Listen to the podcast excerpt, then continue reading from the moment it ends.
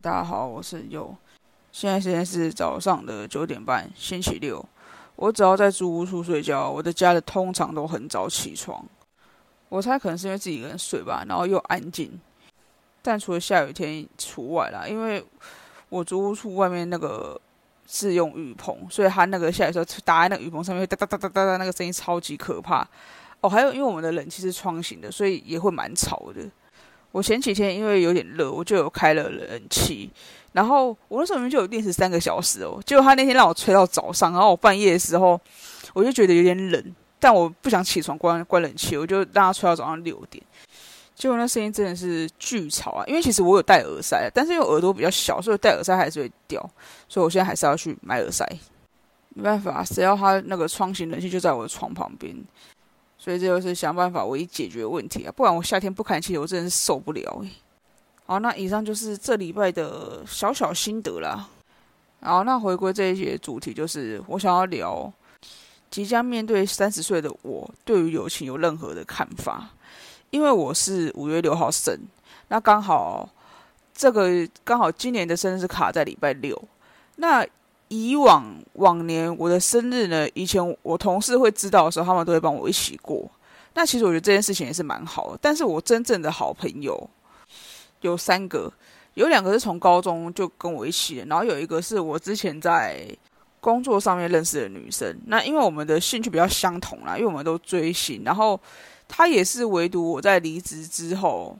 然后有在一直持续联络的，那我们现在都是在不同公司上班，然后也是每天都在聊天。好，那我已经把我的人物设定讲完了。我今天讲他们三个。前面说我那两个高中同学呢，我们其实知道对方生日，我们从来都不会去对对方说生日快乐，然后就是可能就知道说哦，就已经三十岁就这样子。吃饭可能是会吃，但是不会说刻意要约在可能我们大家的生日当天，可能就是可能五月，然后我想说一起吃个饭就这样子，但是不会以生日为前提，那更不要说是送礼物，因为我跟我自己的好朋友是从来不会送对方礼物的，这个也算是一种无形中的默契吧。我认为要送对方礼物这件事情，其实送到后面会很走心。可能我认为朋友是有功能性的，这个功能性是取决于说。你看，像我跟我朋友都完全不送对方礼物，然后也很少一起过生日。可是问题是，他们却是我反而最常约出来一起吃饭，然后一起玩的人。他们对我来说就是一个陪伴型的知心好友。那相较于我也很常跟他们一起出去，所以我一直都不认为说真正很好的朋友是要一直送礼物，因为送礼物送到后面其实会走心。我相信那是真的，不然低看那些文章是哪来的？也许有些人会说那是。炒作文或者是幻想文，那 never，反正不关我的事。但我相信这是真的，因为每个人会因为你的工作环境，或是你的人生历练，你的薪资会大幅的提升，说不定会大幅的递减。递减有可能是真的。那我自己的观点是比较偏向于，我不想要因为送你这件事情而去毁了我们的友情。相较于你可能去年送他一个五千多块的东西，但你就会希望说，你今年生日的时候，对方也送你。等同价值的东西，人都会有期待性嘛。而且当你很用心的帮他过生日的时候，你也会希望说，对方也会加注在你身上同样的价值。这个大家应该都会有，我自己也会有。可是我认为我自己做不到，所以我唯一的方式就是，那既然这样子，我们大家都说好，就是都不要过。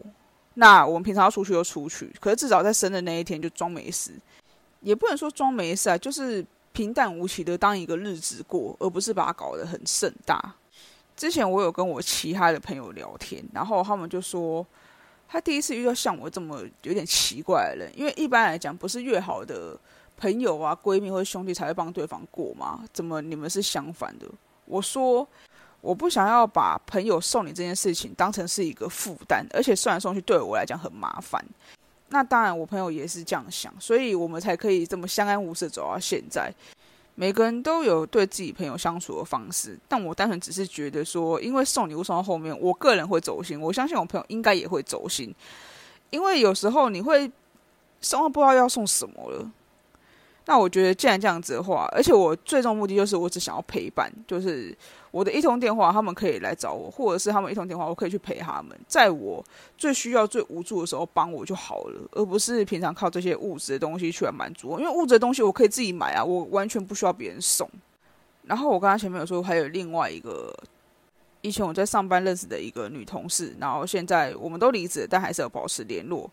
那我跟他比较特别，是我们是会每天都用来聊天，但有时候会聊到突然没有话题，但是我还是会开话题。那我跟他的方式就是比较像是心灵上面互相陪伴的朋友。我们几乎不常见面，但我们在聊天的过程中，我可以感受到说，我刚在一起的时候是很有安全感的一个朋友。我之前有跟他一起出国去日本过，然后我们那时候有吵架，但吵架的内容是什么，我已经完全忘记了。反正回国之后呢，我就感受到说他对我极其的冷淡，也不会想要跟我分享很多东西啊，那都是我一直硬开话题。他自己有感受到，我自己有感受到。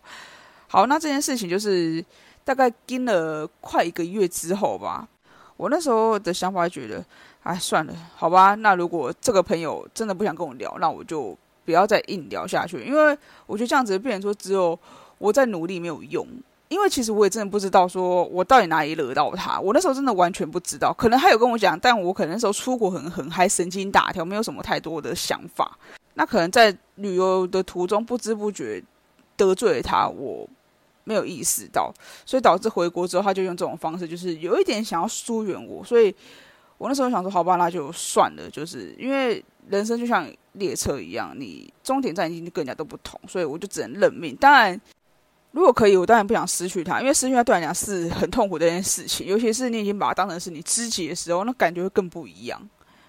后来我们和好，关键好像是他朋友就有劝他吧，反正劝完他之后，我朋友就来跟我道歉，然后我们就因为道歉这件事情，他跟我道歉，我跟他道歉。我说我可能不知道哪里惹到你，但是如果有旅途中让你不开心，我愿意跟你道歉。那我很抱歉，可能你有跟我讲说不要干嘛干嘛，可是我可能当下会觉得你在开玩笑，所以我没有把它放在心上。那真是不好意思。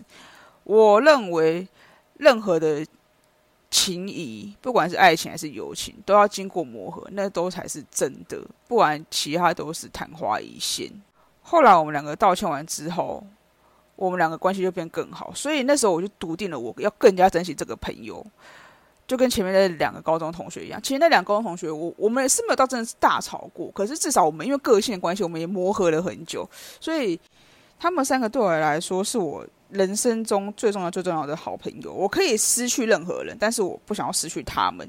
那如果最终有一天不幸的也失去了他们，那至少我会在失去他们之前，我会努力的维持。维系这段关系，让我自己没有任何的遗憾。